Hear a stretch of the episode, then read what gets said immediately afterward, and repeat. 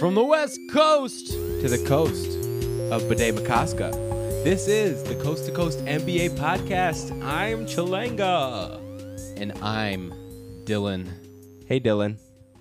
Hey, Chalanga. We're back, joined Again. by our man Troy Oslin. Hey, Troy. Hey, what's good? How you doing, my friend?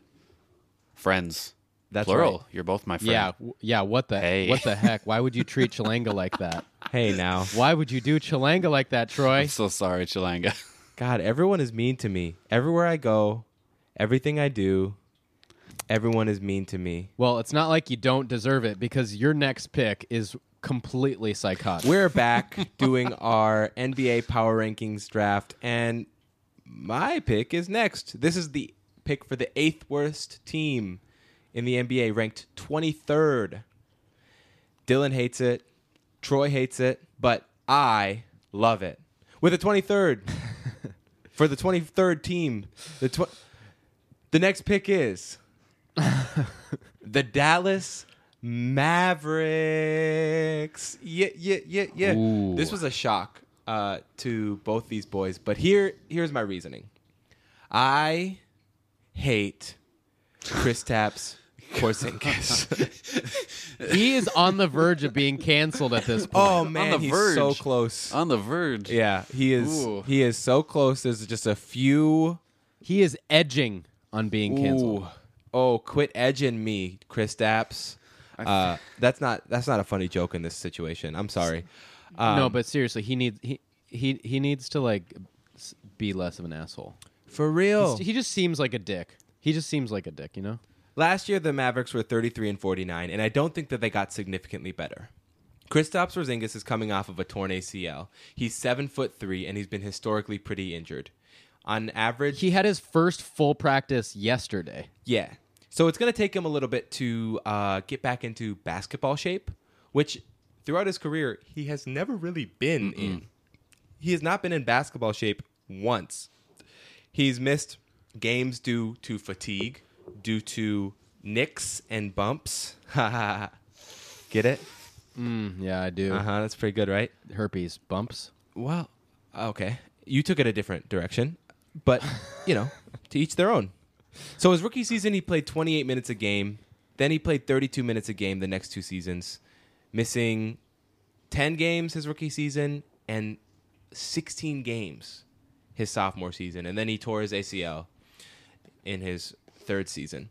I just don't trust a seven foot three, out of shape basketball player coming back from a torn ACL to be at the same near All Star level. Oh, actual All Star level level that he was at. He did make the All Star team in 2017 and 18 and had an In injury East. replacement in the East. I just don't trust it. And then you look at how else they improved. They added Seth Curry and DeLon Wright. Neither of those players are particularly inspiring. The Vegas over under is 41 and a half, and I think a big part of that what? yeah. I think a big part of that is, Is Mark assuming Cuban? Porzingis is going to be back in form and presuming that Luka Doncic is going to take a significant leap.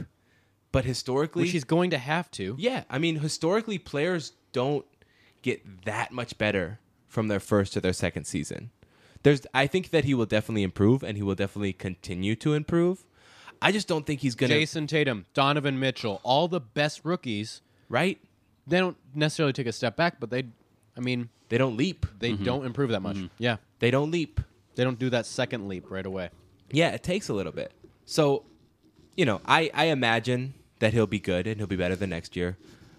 But is he going to lead a team to 42 wins, a possible playoff berth? Hell no. And my money is on Porzingis being not as good and maybe getting hurt. And then the rest of their team, DeLon Wright, Tim Hardaway Jr., Dorian Finney Smith, Dwight Powell, Courtney Lee. Are any of these names inspiring you, Dylan? Maxi Kleber? Here's who is inspiring me. The one one person that you forgot. Boat. Seth Curry. Mm. I really want to see Seth Curry as the point guard with Doncic running the offense. Just for the shooting? I think that would be amazing. And he they basically did that 2 years ago already when Seth Curry was on the team again. Right. And he's been a good shooter. The past three seasons that he's played, he didn't play the 2017-18 season.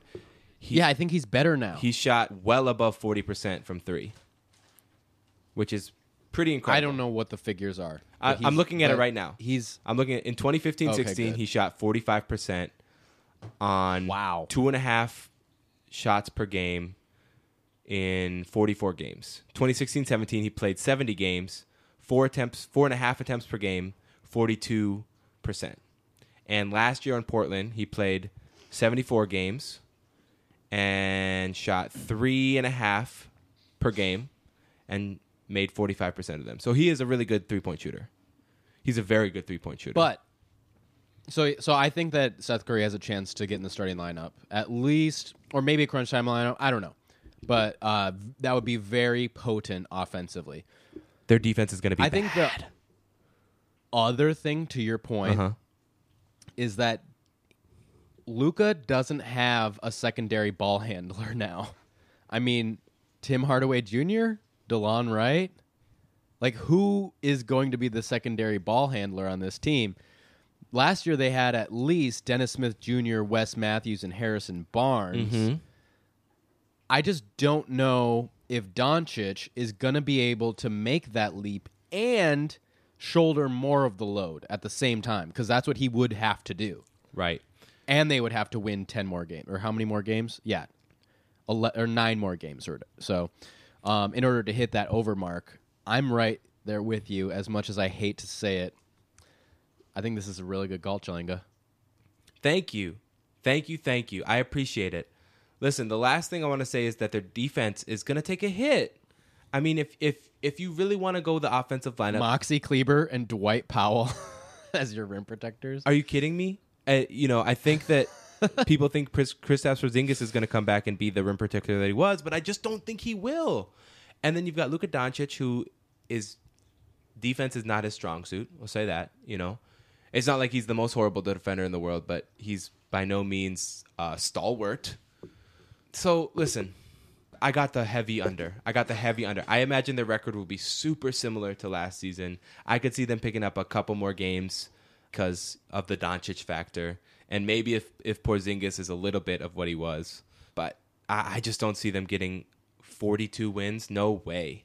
That's crazy. I am taking the under as well. I'm predicting 31 wins, Chalanga. You convinced me. 31. 31 wins. Wow. okay. I love that. Why not? Troy, what you got? Yeah, a lot of it a lot of it bets on Porzingis being healthy, like you said. I think that's absolutely right. When I make predictions like this, I like to bet on the health of all the players. And I think if he's healthy and he and if he looks like anything like he did with the Knicks, I think with this team, I think they could be pretty, pretty good. I'm gonna take the So you're taking the under? I'm gonna take the over. Whoa! I'm taking the over on the Mavs. Oh. How many wins do you think I feel like gonna we we need to make you put down like 20 bucks on this. Fuck, I don't care. Um, Yeah, you have to give me and Dylan 20 bucks each if they go under.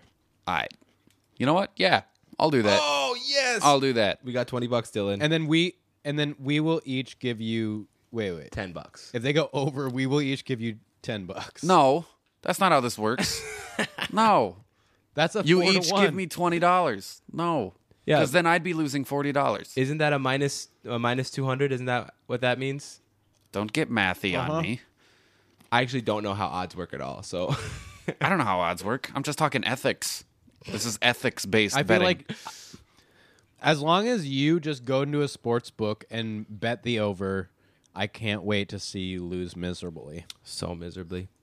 so this is the plaintiff me against you, the defendants.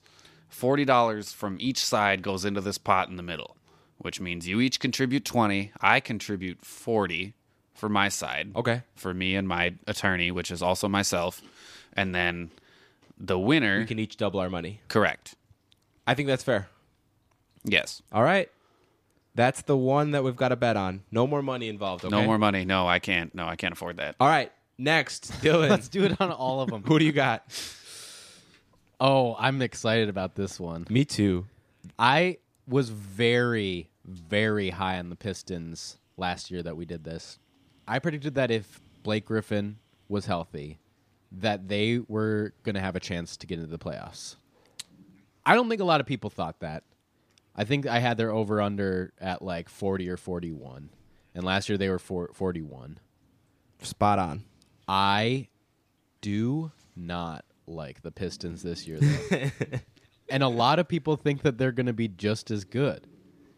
Yeah. I just don't see Derrick Rose and Joe Johnson adding anything positive late into the season for the Pistons, much less Blake Griffin a second time. Like, what are the, what are the chances that Joe Johnson brings back what he had in the Big Three last year? Derrick Rose brings back what he had on the Timberwolves, and Blake Griffin plays as an All NBA third team player in the same year next year. What are those? What are those chances?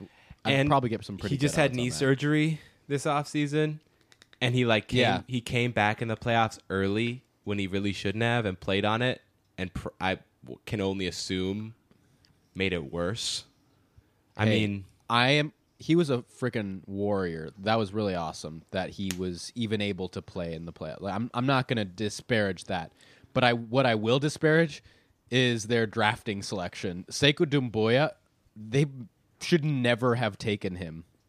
hey, he was he was high in a lot of people's draft. I mean, he was a I lottery get p- that. pick, you know. But what he is is Blake Griffin.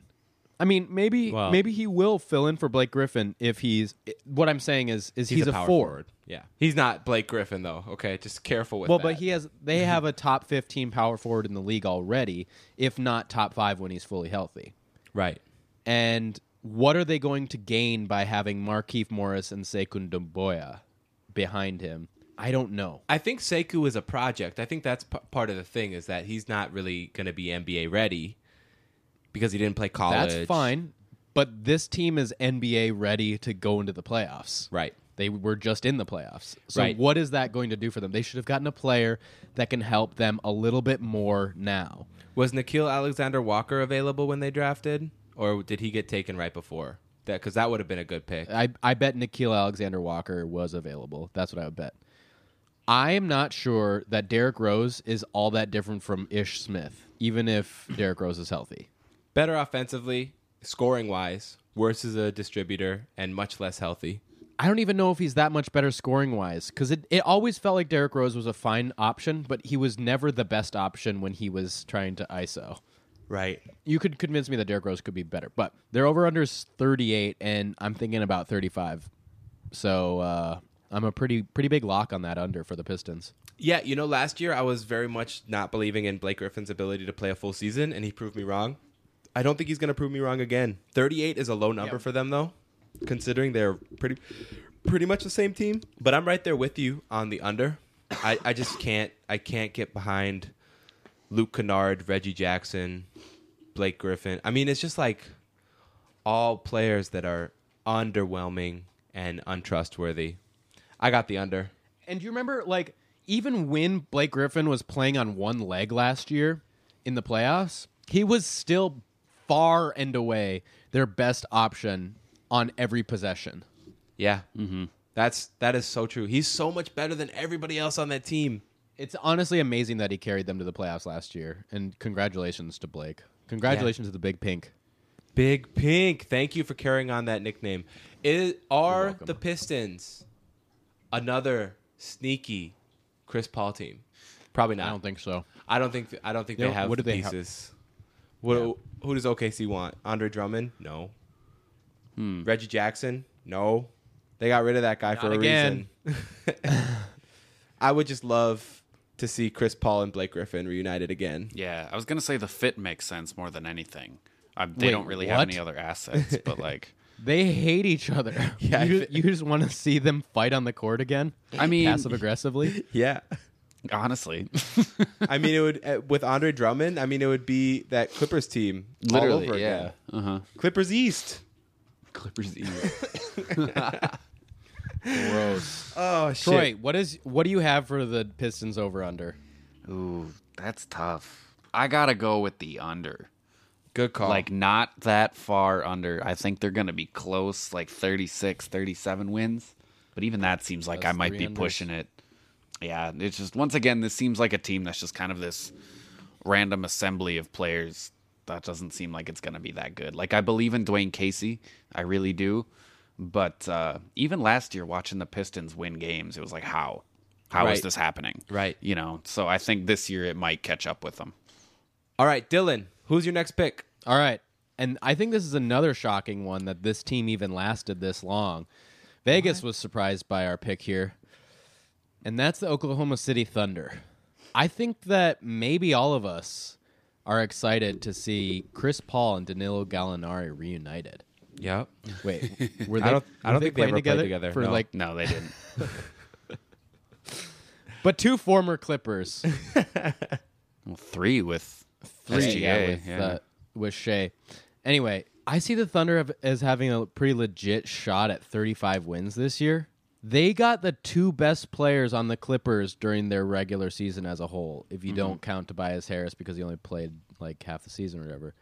And I think if CP3 doesn't trail off and Gallo plays like a fringe all star, which he did last season, especially if you ask like some of the more analytic people, they were considering Gallo for the Western All Star team. Then I think they're in, in the mix for somewhere in the mid 30s pretty easily. Uh, I still like Terrence Ferguson. I hate that they lost Jerami Grant. And I think if they had Jerami Grant, they'd be in that group with the Timberwolves and all that stuff, being a contender for playoff contention. Not being a not being in playoff contention quite, but like being a contender for that in the West, which I think would be pretty impressive considering that they just blew up their team for six first round draft picks Right. or so. But yeah, the other thing and the reason why I had to pick them here because I think that them they could be a little bit higher, but the reason why I had to draft them here is because they could blow the hell out of their team Yeah. as they've begun to do. I think, as I was saying off pod, the other GMs are seeing a fire in the distance. They see smoke in the distance, and they know that the Thunder are weak and wounded, and that they're looking to sell. Are they going to be able to get value out of Gallo and CP3? We'll see. But it looks like there's a possibility that both of them will be on the market. And if that is the case, they will be significantly in the 20s You know, in I've terms thought, of wins. I've thought a lot about the Thunder because their best case is that Chris Paul and Gallo can have healthy seasons. And you look at their team defensively, they were fourth last season, and I think they'll still be top 10 defensively. Chris Paul, Shai, Gilgeous Alexander, Steven Adams. Steven Yeah. Adams, Andre Robertson are all really quality defenders. In fact, Steven Adams has been consistently one of the most underrated players in the NBA mm-hmm. because he doesn't score a lot, but the screens he sets, the space that he clears for point guards to do their work, and his tenacity on the glass, his defensive positioning are all super important and things that you don't necessarily see in the box score numbers but he has been one of the best centers for the past five years. I mean, that's why he's And he's a glue paid- guy. Yeah, mm-hmm. he's getting paid almost thirty million dollars a year for a reason, because he is really good and Yep. actually contributes to winning a whole bunch. And I know Chris Paul is going to love playing with him. Oh, yeah. The thing that's going to need to That happen pick and for roll will them, be fun. Ugh. What's going to need to happen for them to win is they're going to have to stay together, one. Two, one or two of their fringe guys is going to have to be a, a significant role player. So I'm talking Terrence Ferguson, Hamidou Diallo, Abdel Nader, or my man, the one, the only, Deonte Burton. I didn't. I didn't think a two-way player was going to make it into these podcasts. He is because on They a- hadn't yet. he is on a, a real NBA contract. He's not a two way player anymore. He is on a normal. I know. I know. We regular- were cel- we celebrated this. I'm just Uh, still considering him a two-way player, kind of. You know, Dennis Schroder had a down year last year. Hopefully, he can, you know, find his way to being a significant contributor. I like this team, and as constituted, Nerlens Noel as the backup center. Come on, that's pretty good. as constituted, this team is way over 31 and a half. And honestly, Oh yeah. I don't think I- I don't think that Chris Paul is being traded. I just don't I don't I think it's going to be too difficult and Mm-hmm. you know, I don't think anyone's going to want him that bad. I really don't. Why do you I need mean, to though? Too like, Yeah. you want to see good good basketball in OKC. Like Oklahoma City wants to see good basketball. Yeah. Why not keep him? And you know what? Oklahoma City has a top 20 protected pick out there. Mm-hmm. So if they can make the playoffs, they might be able to keep that pick. And if this team stays together and Chris Paul and Gallo are healthy, I'm taking the over by a lot. I'm taking their best case, and I'm saying 42 wins for the Oklahoma City Thunder. Wow. I'm at 35. I have the over as well. Yeah, their over under is ridiculous. I'm saying 42, man. This team is good. I love Chris Wow. Paul. Ew. Oh. I don't like him as a person.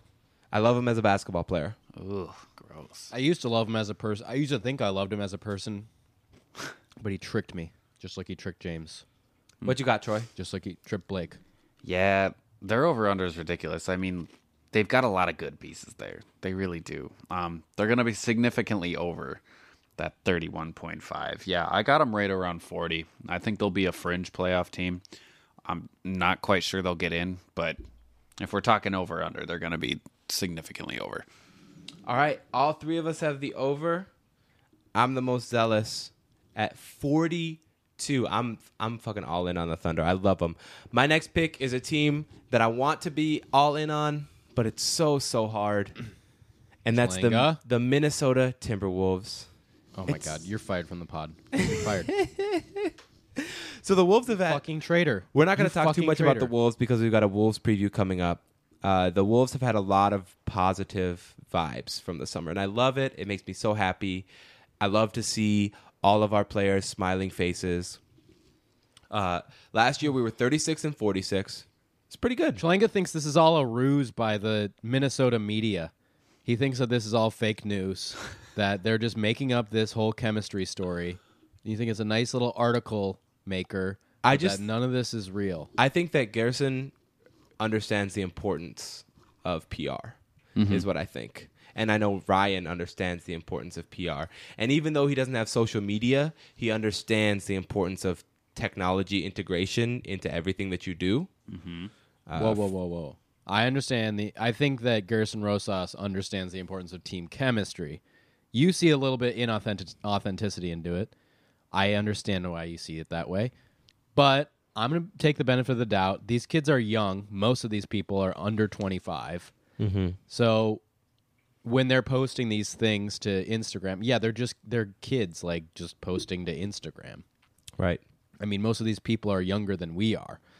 So we kind of have to take it with a grain of salt when we're seeing KAT like use all the same cliche isms that Gersson uses or that Ryan Saunders uses. But I really, really, really love watching everything that this team did together.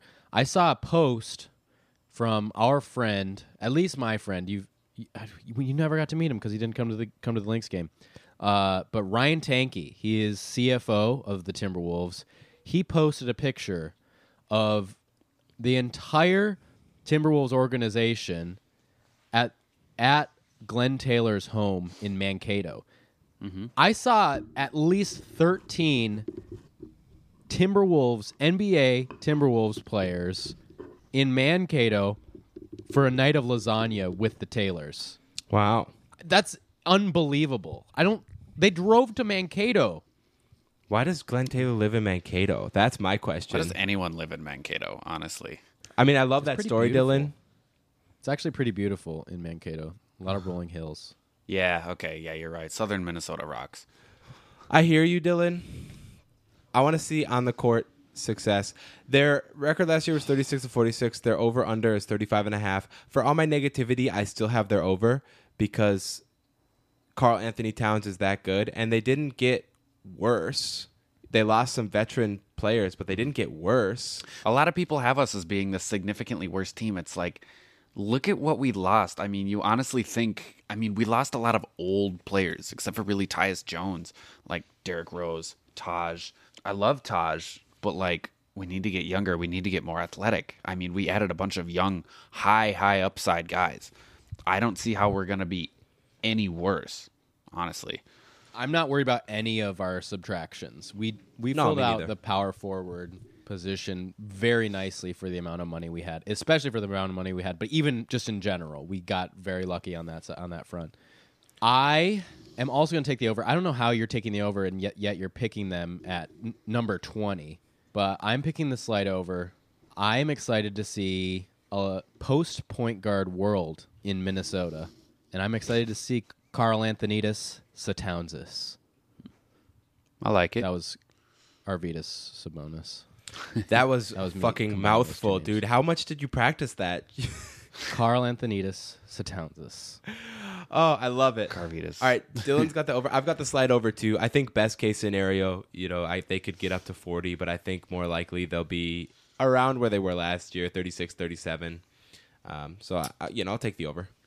Yeah, I'm at 36. Playoffs, baby. What? It's happening. Get closer to the mic and say that. What the fuck? come come back and say that. Come back to That's the a mic. freezing and say cold take of the North. Playoffs, baby. A true- You heard it here first. That's a true freezing cold take of the North. How many wins is that in the West? In the Playoffs? West, Talking about playoffs? I'm talking about playoffs. Practice. I think we could win 46 games. Hey, man. 50. I am drinking the Kool Aid of Bahama Wolves. Holy shit! Wait, I am drinking it every morning, every afternoon, every night. dude, he's drunk off Kool Aid. We had three beers and now Troy is fucking wasted. Here's something even crazier than what Troy just said. The most level headed man that I listen to in the pundit world of the NBA, Who? Nate Duncan, Ooh. Predicted that the Wolves, at their greatest potential this next season, could win 45 games. He's a believer in Karl Anthony Towns. He really wow. is. I mean, but he is such a level-headed guy. Like he is not one to like have hot takes. But I was just like, are you trying to feed into uh, Jon Krawczynski there? Because that was who was on his podcast. I was like, are you just like being nice to John? Well, we have to remember we have to remember that the Wolves had a bunch of turmoil last year and still got 36 wins. That's they had a coaching change. They had insane amounts of injury. I mean, like We had one of the most dramatic sagas of a player leaving in all of sports. yeah, we. I mean, But we were 500 when Thibs left, and we got worse. I mean, I get why we got worse because we lost Covington and we had a brand Teague. new 30-year-old coach. Yeah. and we Yeah, lost Teague, and I, I Rose get was it, hurt but- for a long time. Mm-hmm. Tyus got hurt for a little was bit. Remember tough. when Jerryd Bayless and Jared Terrell were our point guards? But even considering about how much better our team is, every other team in the West is equally better. That's yeah, Every other team. Yeah. Even the Suns. right. I have them. I have their over. It- I mean, I guess other than the Warriors, obviously. But yeah. All right. That's en- that's enough for the Timberwolves. We will have uh, a lot of Timberwolves coverage in the future. Troy, your pick is next, and fuck, I hate this pick so bad. I love this pick. And this is Yes, another spiteful pick. too. So much emotion goes into all of these for me. I don't know if it's actual placement or like wanting these teams get to it. fail. Yes. And like, I love that this comes right after the Timberwolves, because I'm not sure they're going to be much better. But at 19, I have none other than Jimmy Butler and the Miami Heat. So oh, let's see. Um, and we talked about this briefly before the pod. Um, this team didn't really change that much. Um, you know, you throw Jimmy Butler on the squad, you take away Whiteside and Richardson, Dwyane Wade too. I guess I don't know. I keep like, I never. Dwyane Wade played well. He did. I think they have other players on the team that could have done the same thing as him last year, but it was his farewell tour. You know, there was a lot in that. There's just not a lot of change there personnel wise. Can Jimmy Butler carry this team like Dwyane Wade did? We'll see. That's a big if. Um, I mean, they both got that kind of killer mentality, but I mean, it remains to be seen if Jimmy Butler's going to get sick of everyone there by a couple months into the season. If there's anyone he's going to butt heads with, it's going to be Dion Waiters because Dion Waiters thinks he's the greatest player in the NBA. They'll be a scrappy team. I believe in Erik Spoelstra. Spoelstra's one of my favorite coaches in the NBA. They're going to be good. I think honestly, I took them here. I think they'll be they're probably going to be a playoff team in the East most likely. Actually, But- I, yet you picked them out of the playoffs. I I know what I did. I know what I did. Okay. Yeah, but they were at they were at the nine seed. Let's not forget. I was feeling a lot of emotion when I They're just out. It would not end the world if the Heat missed the playoffs. That would not be the most surprising thing to ever happen No. in the NBA by They're- any means. they're on the cusp, and that's the thing. They're on the cusp. Last year they were just slightly under. This year they could very easily go slightly over. It depends how Jimmy Butler plays and if and how many games he plays too. Earlier, Chalanga and I were talking about about basically they lost Josh Richardson for what would you say sixty games of Jimmy Butler Yeah. this season? Mm-hmm. Yeah, in the exchange. yeah, which is a pretty fair trade. I mean, you're going to get more out of Jimmy Butler, but is that going to translate to more wins overall? We'll see how long. And how much better is the rest of the team going to get either? Like uh Goran Dragic is a huge question mark. Yeah, I mean, Bam Adebayo could take off. Uh Derrick Jones Jr. could, but I think that this team is capped out at a at a 500 team ish. Yep. And that literally, I was just going to say, you know, their over under is 44.5. I was going to say 41. This has all the makings of a team that's going to be right there all year. And and they're just going to that's going to be it. They're going to be so close but not quite get over that hump. I see them as not quite getting over that hump to being a well over 500 team. And what's going to happen when Jimmy Butler, like when when the Wolves were fighting for playoff contention, he blew them up. When the Bulls were fighting for playoff contention, he blew them up. And even when I mean, and he even left a Sixers team that was almost contending for the finals. So it's like Jimmy's not going to be happy. How is that going to affect the team? The Heat, it's probably not going to affect them positively. Not if they're in the 5 through 8 range. Here's here's my argument for the Heat is that their organizational mindset is incredibly compatible to Jimmy Butler's mindset. They just sent James Johnson, a 10-year NBA veteran, home from training camp because he was not in good enough shape. They do not care. If you do not show up to work and give 150%, you will not play. That is what Jimmy Butler loves. There is no better organization for Jimmy Butler to be on than the Miami Heat.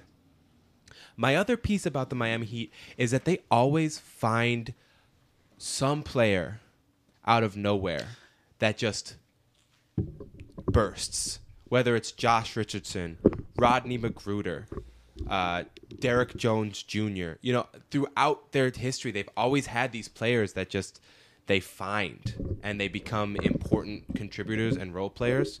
And they've got to them, and then they disappear. Hassan Whiteside, Tyler Yeah. Johnson. Right. And they either trade them for assets mm-hmm. or they sign them to big contracts and well they usually end up signing them to big contracts. But Hassan Whiteside's gone now. Tyler Johnson's gone now. Josh Richardson's gone now. And they ended up with Jimmy Butler. Right? Like that I mean that's kind of what you want to do. You want to take these players that you find and develop and are good and turn them into a top 15 player. Cuz Jimmy Butler at his peak is a top 15 player in the NBA. And so all it takes is for one of these young guys, Tyler Herro, Kendrick Nunn, Duncan Robinson, uh, KZ Okpala, one of these guys to make that jump out of obscurity to being a solid role player, a, you know, a solid contributor. And not only will that raise their team as constructed, but that will give them another asset to possibly trade. There are there are players out there that they can trade for to you know make their team even, even better. Whether it's Chris Paul, whether it's uh, Danilo Gallinari, whether it's Kevin Love. They probably don't have the pieces for Brad Beal, but those more fringe players, they they have a lot of pieces that could move, and they've got salaries that could move, and some young interesting players. So I can see them improving midseason, and even if they stay as is, their over under is 44 and a half, which is a super tough line because Yeah, of because That's high. Mm-hmm. because of injury. But I, I, you know, I could see But this team not just because of injury. I don't know. I could see this team at peak being the fourth or fifth seed in the East, mm-hmm. which would probably be around 45, 46 wins. So I'm I'm just gonna I'm gonna have faith in their ability to not only succeed as is, but to get better. And I'm taking the over on the Miami Heat. Is Jimmy Butler better now than he was when he was playing on the Wolves? Uh, no, That's probably not. Not even close, right? He's maybe a top 25 to 30 player, right? No, Jimmy Butler is a. I I think Jimmy Butler is at worst a top twenty player. But I would probably, mm-hmm. if I were to put, if I were to actually do it, he would probably be. Chalanga, Top he wasn't an all star. Hmm. Is Yeah. he going to be an all star this year? Maybe. He of course he wasn't an all star because he fucking didn't. He threw a stink in the first half of the season. Yeah. Well, we don't know what he's going to do this season either. He's not better. He's worse than he was before. And when he was the leader of the team, What leader did you see him in the playoffs? He was amazing for the Sixers in the playoffs. He was amazing. He was fine for the Sixers in the playoffs, but the Sixers got Oh ousted in the god. second round. Yeah, because of one of the most miraculous shots of all time. They would have won that game mm-hmm. had that ball bounced a millimeter differently. All right. So, He won 47 games with the Wolves. Yeah. right? Uh huh. Uh huh. What are the chances that he could even repeat that? He was like a top five player in the NBA when he was playing with the Wolves for those 60 games. That is a bit. That's a bit That's of a stretch. He was he was legitimately in the MVP conversation. People were talking about it in the national media, not just w- on the Timberwolves. Yeah, but he was it a was- two way player, and it he was, was playing super that well fringy. back then. Yeah, I but he think, couldn't even uh, win fifty games back then. He, they're not going to win forty six games because now he's the only All Star. Before they had Karl Anthony Towns and they had Jimmy Butler, and they had some pretty good depth. But now it's Jimmy Butler and a bunch of old guys, and then a bunch of I don't know. We'll see. Like as you said, we'll see who pops out of nowhere because the Heat always have one yeah, guy who but pops out of this, nowhere. This team won 39 games last year without him. The I get it. Couldn't couldn't win 39 games without Jimmy Butler, Thirty six ain't that different. but they won. 31 Yeah, 36 is actually pretty Jimmy good. Butler joined the team. But after they won 36, I'm saying that I don't think Jimmy Butler adds that many wins to the team. I don't think that they're going to be over. I think they're going to be under. I have them at 40. All right, Dylan's got the under at 40. This is one that I would also put money on. I don't know why. don't I look don't at know me like that. You want to root for Jimmy Butler? I'm not even going to let you root for Jimmy Butler. You, seriously, Chalanga, you are such a fucking traitor. You have the Timberwolves at 20, and you think that Jimmy Butler is going to make a huge difference for the Heat. I know that Jimmy Butler is going to make a huge difference for the Heat. I just don't know why you want to root for that. I, I'm. I never said I'm going to root for it. I'm just being realistic. You said you wanted to put money on it. It That's sounds what like you're he doing. wants to root for it. Yeah. Okay, Troy, Sounds what like do you want to root for it. All right. What do you got, Troy? All right. Uh, moving past that emotional roller coaster that is the Miami Heat. And number 18. Wait, no, no, no. Over or under? Oh, God. I gave my over under. What did you say? Over? I said under. God damn, you guys are going to be so wrong. Oh, you guys are going to be so fucking wrong. $20. Washington Wizards. Washington Wizards. I didn't say the Heat are going to win 50. I said they're going to win Washington 46, Wizards. 47. You said you're, they're going to win 55 Washington games and make it to the Wizards. finals. Dude, all right. You love Jimmy Butler. What's your next fucking pick, Troy? I'm going to I'm going to throw a fit here pretty quick. So, this one, number 18, um, some people have anointed this team as the second coming of Christ because of a certain player. At number 18, I have the Pelicans. Take me to Zion, baby. Take me to Zion. I like Zion. Do I think Zion's going to carry this team to the playoffs and like be contenders in their first year? No. Absolutely not. Did y'all see that uh, JJ Redick quote the other day where he was talking to Zion in the media and like he said they had this 20 minute conversation and at the end he turns to Zion and he goes, "I've been in the playoffs for 13 straight years. You better not fuck this up for me." So stupid. so stupid. I'm over it. I'm so over that. Oh, wait, wait. Let's go back to the Heat for a second. Can I Can I add something in? No. What? I have a No. Lindsay Whalen. Would you rather? Okay, fine. Would you rather have a player, a one player, wake up at 3 a.m. and brag about it on social media? Or would you rather have an entire team drive down to fucking Mankato and eat lasagna and not even fucking post it? He didn't post it. Somebody else did. He gave an interview about it. Yeah, he also called what was her name, Rachel McAdams. Oh yeah, after is. that a, whole he is a media fuck. yeah, isn't he? so let's. Rachel McAdams. Jimmy Butler's a fucking dick. And Chalanga is chortling his balls. dude, All right, let's move on to the I'm putting this on wax right now. Jimmy Butler can drop his beautiful balls in my mouth anytime he wants, and I will say, "Thank you, Jimmy." All right, Troy, what do you got to say about the Pelicans? I think your mom's going to like this one, Chalanga. All right. Shout outs to Becky. oh my god. As my soul has left my body, I remember that I was talking about JJ Redick and the Pelicans. Coast to coast after dark. Now, I'm a big fan of JJ Redick. I love JJ. what? Redick. I hate I couldn't hate JJ Redick more. What the hell? I feel like we are at odds here, the three of us. This is uh This is uh, Chalanga, you hate JJ Redick too. You went off on him for his bullshit with the uh, Chinese New Year stuff. oh, that, that was bad. I don't hate him. That was really bad, but I don't hate him. What was that? Oh, He- I, I hate him on his podcast. He said the C. I hate him everywhere. Racial slur against Chinese people on accident. Oh, that but, motherfucker. Like, it was like, it was weird because he was trying to say Chinese fans, and he said all my, you know, slur fans, oh. and it was in like a video. It sounded that- like he started Chinese and it sounded worse than it was. Like, Yeah. It might have been a slip up, but everyone acknowledged, oh, yeah, JJ Redick, it was totally a slip up. It was. yeah. And, And- I think the bullshit was that just how people reacted to it. Like they just automatically believed JJ, and they never believed Andrew Wiggins when he did not say the F word. No, he called so he. They said that he called Dennis Schroder gay. I remember this. I remember that. Yeah. Yeah. And he didn't even say that. He was going to say like gave or something. yeah. Oh my god. Yeah, that was that was dumb. I remember that. Anyway, anyway, anyway, anyway. Go back and listen to episode 22, I believe, uh, where I play Sleepy A. Smith. Let's talk about the It's, uh, fucking Pelicans. Oh my god. We are off the rails. JJ Redick sucks. Go back to the ringer, JJ Redick. Go off, Troy. No, no, I'm waiting. I'm waiting. it's like my students, you know. You just got to wait for them to stop. and then they look at you. I'm ready to learn now, Mr. Oslin. All right, I'm ready to learn now, Mr. Oslin. Thank you. Thank you.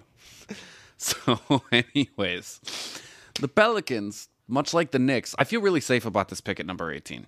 They've got a lot of new players, a lot of good players. I think they're going to be a very good team, but not this year. Um, you got Lonzo Ball, who another player that I love. I'm not even going to give you all the space to refute that. He's a player that I love. He's coming off of an injury. Brandon Ingram, good player. Skinny as hell, but good player. Their starting lineup's going to be fun.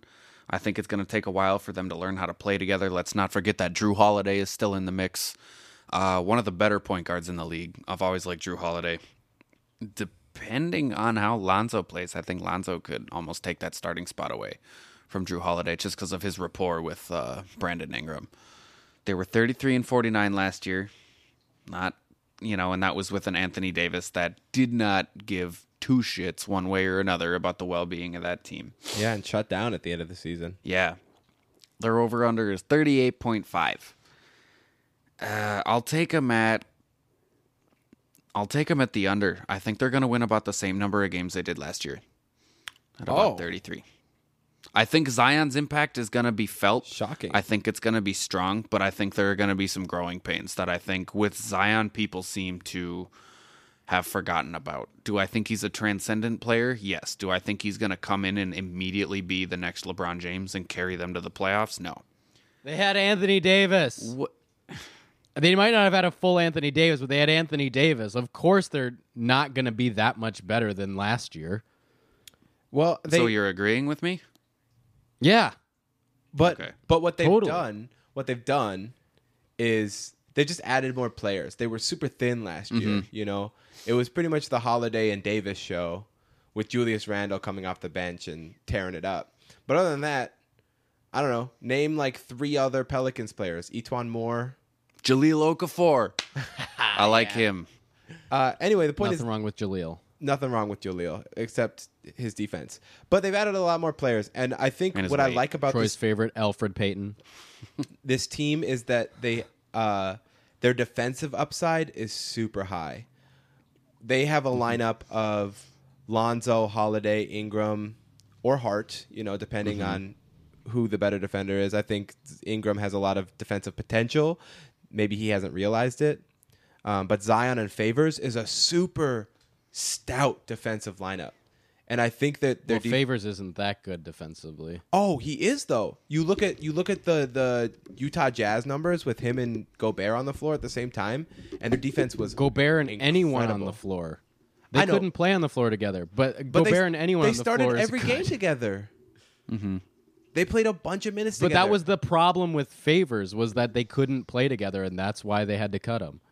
right. Regardless, Favors is a good defensive player. The defensive potential of this of this group is awesome. There's a lot of lineup flexibility with a lot of multi-positional players. You know, starting with Holiday, Ingram, Lonzo, Zion. All these players can play a lot of different positions. The thing about them though is that they have a lot of young players and a lot of unproven players. I'm not sure if Brandon Ingram is good. I'm not sure if Lonzo Ball is good. I'm not sure if Jaxson Hayes, Nickeil Alexander Walker are good. I like all these players. I'm just not sure if they're good and I'm not sure if they lead to wins. You said their over under is 38 and a half. Mm-hmm. I'm going to have to take the slight under there unless unless Zion is really really special right away. I don't think they can get to 39 wins. That seems really high. Mm-hmm. So I would I would put them at 36 or 37. So it's close, but Yeah. I'm going to take the slide under. Go ahead, Dill. I hate JJ Redick. I think he's such a self righteous punk. I think that uh, he's taking advantage of this team for being media friendly. I think he's trying to do what Vince Carter did last year and use this team, this young team, to help out his podcast ratings. Mm-hmm. I don't like listening to him. I didn't like him on the Bill Simmons podcast. He just seems like pretty stuck up to me. And when he was like, "Oh, I've been in the playoffs 13 years," like it's not a funny joke to me. I don't get how this team fits together. Like they just seemed. I I was watching them in media day, and they just seemed really awkward together. It seemed like they were all photoshopped into the same picture, but weren't in the same picture somehow.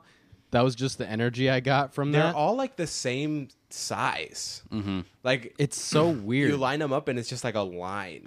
You know, it's it's very. but strange. even just the the energy is so weird because there's this there's I mean Lonzo and Zion basketball wise is amazing. But outside of basketball, I don't see how they could get I just I I don't see that at all. Brandon Ingram, Lonzo and Zion in terms of chemistry. But in Yeah. terms of basketball fit, I am so excited to see this team without JJ Redick.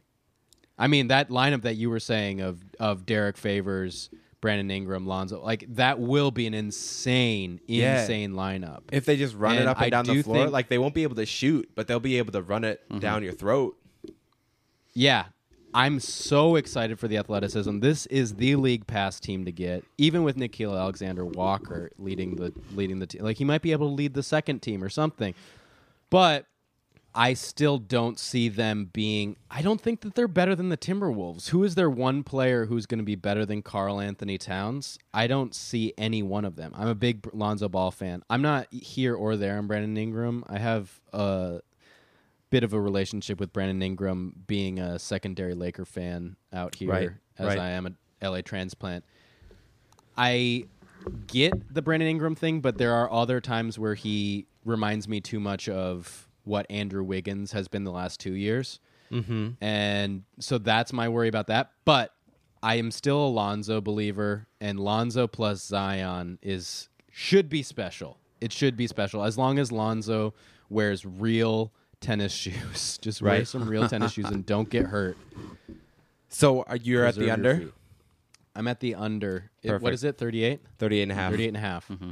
Uh, I have them at 35. I have them lower than the Timberwolves. You I, know- I just don't. I I can't put them above Karl Anthony Towns. Like Karl Anthony Towns is has proven too much that he is a star, and they don't have that. Right, and we all actually had them lower than the Timberwolves as far as our win totals. So this is one that we messed up in the draft, but that's why we do the draft because it's mm-hmm. not a perfect No, process. Chalanga messed this. Everyone, everyone email coast to coast at M- eh, or coast to coast NBA pod at gmail.com, the number two.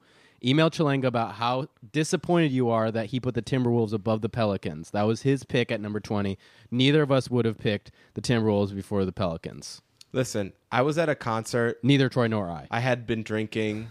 We Me and Troy were both at a concert. thank you for the I had inclusion. been drinking. I Troy wasn't didn't thinking make that straight. mistake, did he? Yeah, Troy made a worse mistake. Okay, You started Troy it. made- okay. Troy you started it. Troy, you made no mistakes. Troy, Troy- you are beautiful, human. You are s- you is smart. You is important. you is kind. Troy made a big mistake that we will hear about on our next pod. But right now, we've got one more team Oh, on this whoa, lottery whoa, team whoa. preview, Okay. and that is the last team out. The Sacramento Kings, baby. Last year, the Sacramento Kings were the surprise of the NBA season, finishing 39 and 43. Dylan and I both had them super low. I think they were like 27th uh, in our power rankings draft last year. We said, I don't understand how this team is going to be good. They don't have any good players. Marvin Bagley was a mistake, and they've really proved us wrong. Buddy Hield took a jump. De'Aaron Fox. Marvin Bagley was still a bump. mistake. Marvin Bagley may have been a mistake, but he didn't look that bad, especially coming off the bench. Mm-hmm. He looked, He just wasn't the, as big of a mistake. yeah.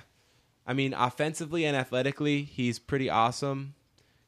As in the post, you know, he he can't really stretch the floor at all, and defensively he struggles with his awareness. But he's young. There's lots of time.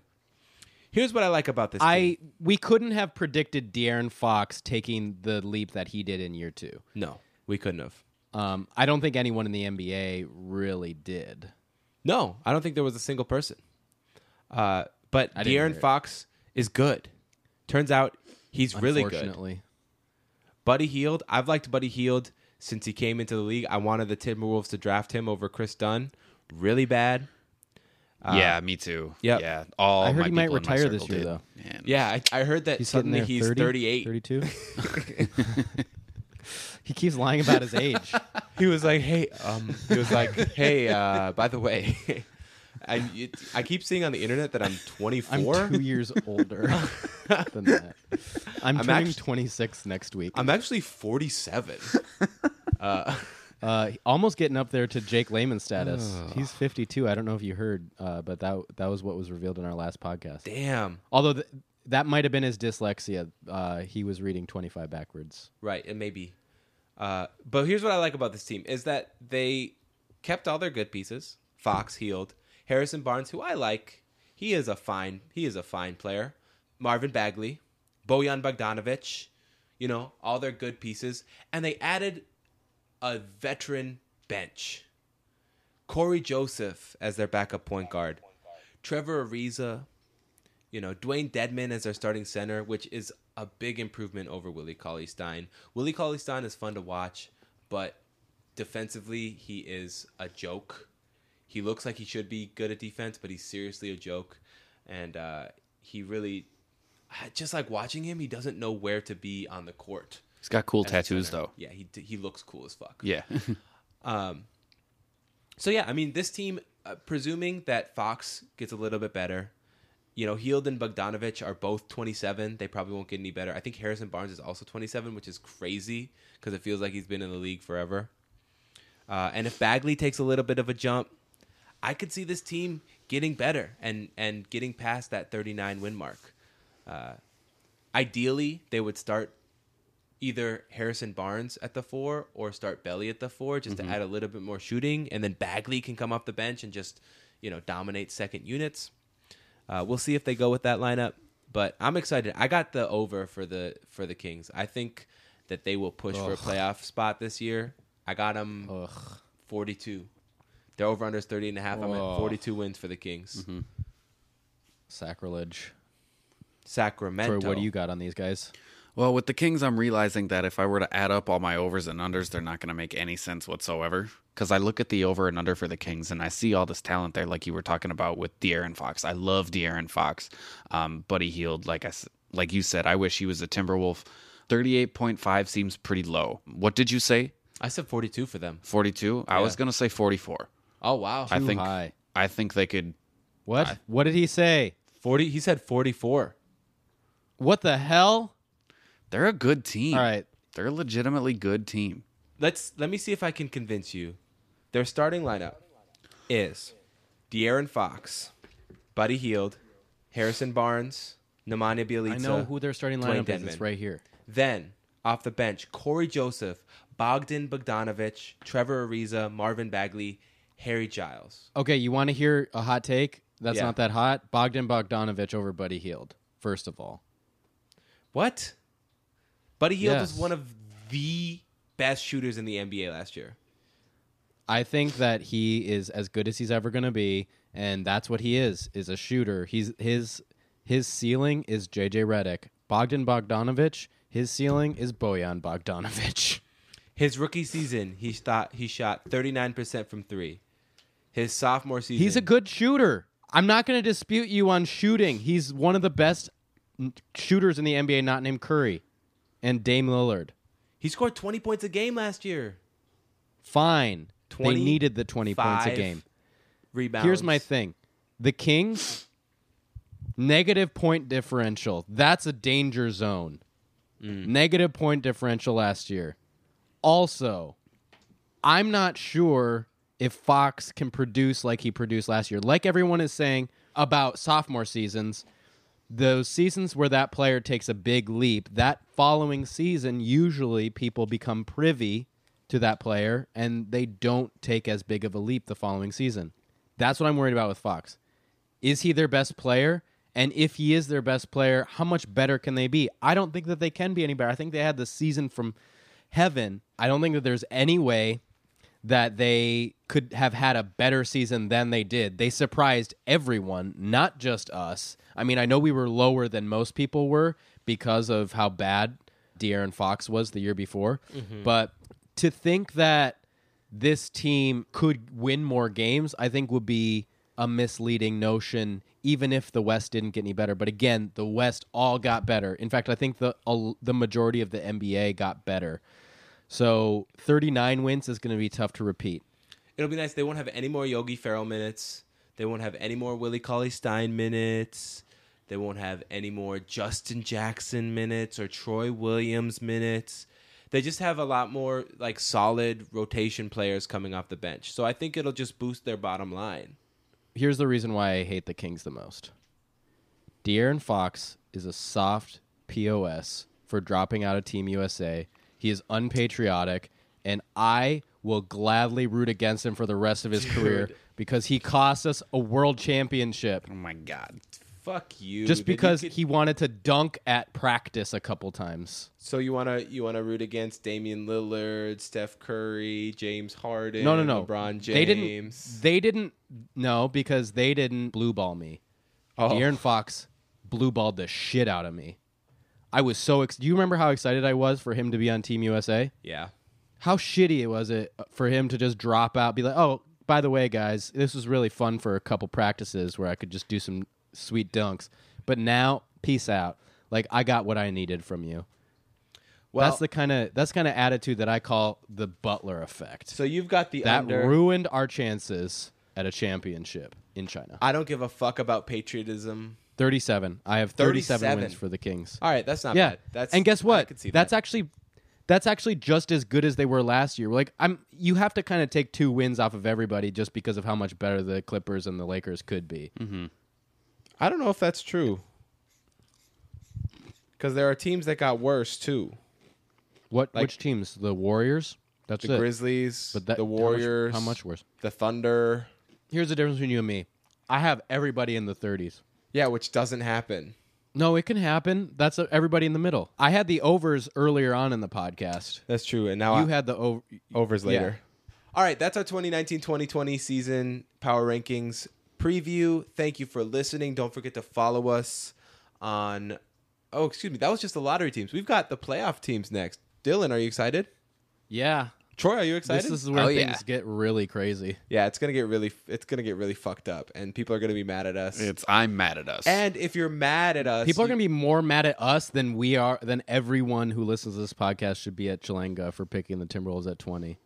if you're mad at me for picking the Timberwolves at 20 or for anything else that you hear in this podcast, at us at Coast to Coast NBA on Twitter, at Coast to Coast NBA Pod on Instagram. Send us an email, Tony B style, at Coast to Coast NBA Pod at gmail.com. Don't forget, it's a two, the number two, not T W O. And don't forget, listen, subscribe, download rate and review. Tell your friends. Mm-hmm. I know y'all got friends. If you're listening to this podcast, you definitely got friends that would also like to listen to this podcast. Once again, Oh, I was going to say you definitely got friends. That's not necessarily true. no, no, no, no, no. Actually, if you're listening to this podcast, you probably don't have any friends who ever want to talk to you, about probably don't basketball. and this We're is- your we don't have anyone to talk to. Yeah. You just want to listen to us. yeah, you're probably really lame, and you're you're. If you listen to this podcast, you're a fucking Hey. loser. And we love you, We you love fucking you. losers. We love you fucking losers. God, all right, uh, Troy, what's your Each your and every one of you. what's your social? All right, so you can find me on Twitter and Instagram at TripXAssless. That's T R I P X. Troy, what's your social security number? You number? can find me. I have only the best content. Give me a follow. Give Coast to Coast a follow. They're the best. All right, thank you for listening. Uh, you can find Wait, our social what's, security numbers. What's Troy's social? s- Okay. Uh, we're, we're gonna post them on our blog on our website. So find our social Uh-huh. security numbers on our website, coast to coast podiant.co, and uh, you go to that website and you can find all of our credit card numbers, our social security numbers, our Chalanga's very rich. I'm so oh my god, I got so much money. you can find our mother's maiden names, the state that we were, were born in, our pets' first names, uh, Yep. just all sorts of cool stuff you can find on our website. Once again, that's coast to coast dot podiant, p o d i a n t dot c o. Thank you for listening, and we'll be back with the Western Conference and Eastern Conference playoff previews very soon. That was like two and a half hours. Yep.